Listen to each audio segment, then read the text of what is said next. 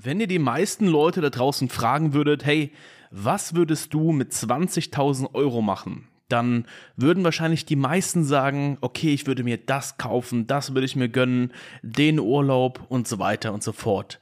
Und an sich kann ja auch jeder immer für sich selbst entscheiden, was er denn mit dem Geld macht. Ob das jetzt schlau ist oder nicht schlau ist, das sei mal dahingestellt. Aber was ist denn, wenn du dir eine eigene Selbstständigkeit aufbaust, ein eigenes Unternehmen aufbaust und dann mal die ersten 10, 20, 30, 40.000 Euro auf dem Konto liegen hast? Ich kann dir hier aus meinen eigenen Erfahrungen berichten. Das mache ich ja sowieso immer ganz gerne hier im Podcast. Hier im Podcast gibt's wirklich immer sehr, sehr intensive Einblicke in meine Gedanken, in meine Vision, in meine Ziele, anders als es das auf Instagram oder auch auf YouTube gibt. Deswegen finde ich hier auch diesen Podcast extrem geil, weil man hier einfach ziemlich viele Gedanken in Worte verfassen kann und äh, das natürlich äh, ja weniger Leute ähm, hören, wie jetzt so ein YouTube-Video oder sich so eine Instagram-Story anschauen, dennoch trotzdem halt einfach sehr viel Spaß macht, hier auch gewisse Einblicke auch zu geben. Denn wenn ihr hier wirklich mal die 10, 20.000 Euro auch erwirtschaftet habt für euer Unternehmen, dann könnt ihr natürlich auch mit diesem Geld euch etwas gönnen. Aber ich kann euch sagen, dass die meisten, die das dann am Anfang ihrer Selbstständigkeit auch dann irgendwann erreichen, gar nicht so den Drang danach haben, direkt das sich für, irgendwelchen Luxusgut oder so auszugeben. Ja, gönn dir etwas, gönn dir vielleicht einen Urlaub damit, gönn dir vielleicht irgendwie was, was du haben willst, ja.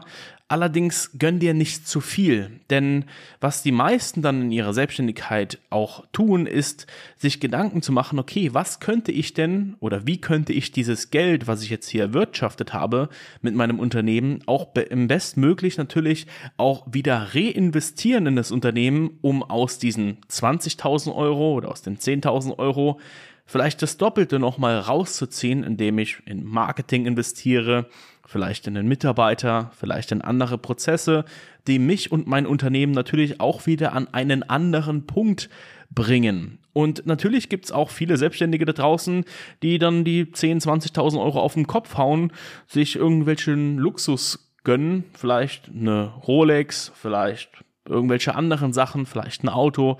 Das, wie gesagt, kann auch jeder für sich selber entscheiden.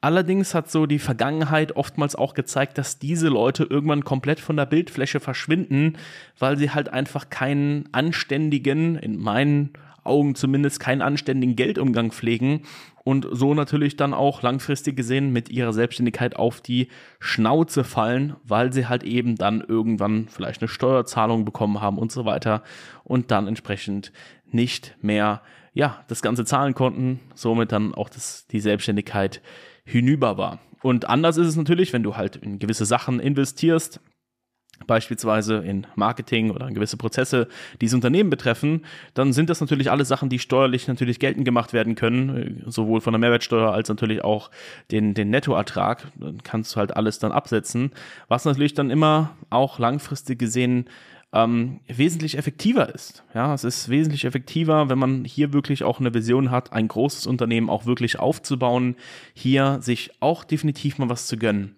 Und das sage ich auch zu verschiedenen Teilnehmern, die wir begleiten. Ja, die haben teilweise Angst, sich überhaupt mal irgendwie mal essen zu gehen mit dem Geld. Ja, okay, du musst jetzt nicht hier bei Nuzet bei in Dubai dir ein Steak für 1000, 2000 Euro kaufen. Nein, das musst du nicht tun.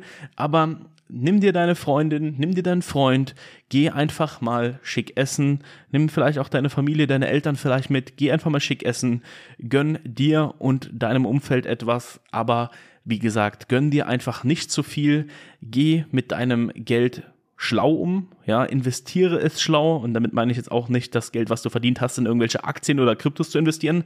Nein, sondern investiere es bitte langfristig gesehen immer in das, was dir wiederum Geld auch einbringt. Und das ist immer dein Unternehmen, deine Selbstständigkeit, egal in welchen Prozessen, da wo du natürlich dann entsprechend auch ab einem gewissen Level unterschiedliche Hilfe brauchst. Ja, das ist nicht zu pauschalisieren. Das gibt jetzt nicht irgendwie, okay, du musst jetzt unbedingt in A investieren, wenn du vielleicht auch B brauchst. Das ist komplett individuell. Aber vor allen Dingen ist es wichtig, die Erkenntnis zu tragen, dass man Geld investieren muss.